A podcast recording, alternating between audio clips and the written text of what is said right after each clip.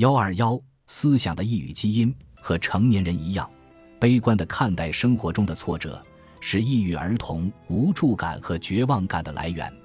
对于抑郁者的思维方式，我们早已有所了解。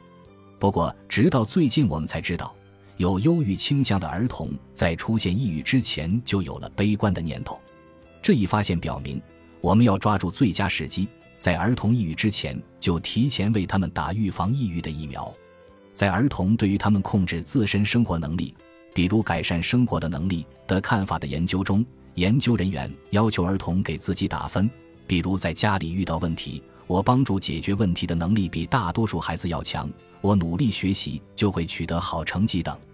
认为这些正面描述没有一条适用于自己的儿童，往往觉得自己对改变局面无能为力。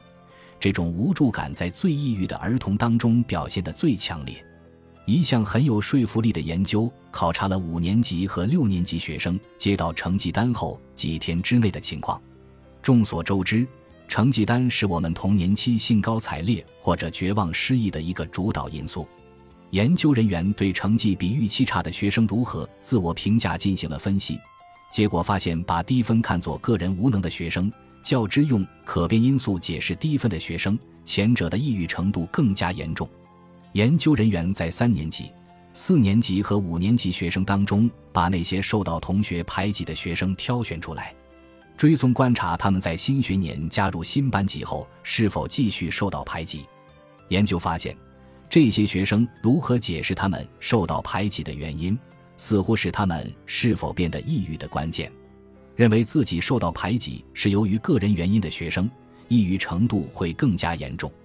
而认为自己可以做出积极改变的乐观者，即使继续受到排挤，也不会感到特别抑郁。众所周知。升入七年级是一个压力很大的转折时期。一项相关的研究表明，在学校激烈的竞争和家庭出现意外的压力之下，心态悲观的学生很容易陷入抑郁。一项对三年级学生为期五年的跟踪研究，为悲观心态容易导致儿童患上抑郁提供了最直接的证据。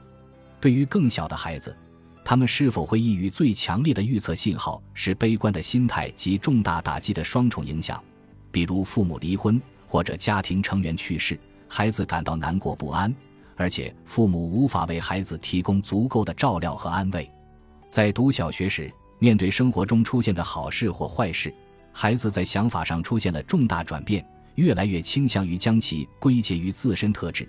比如，我取得好成绩是因为我聪明，我没有朋友是因为我很没意思。这种想法的转变发生在三年级到五年级之间。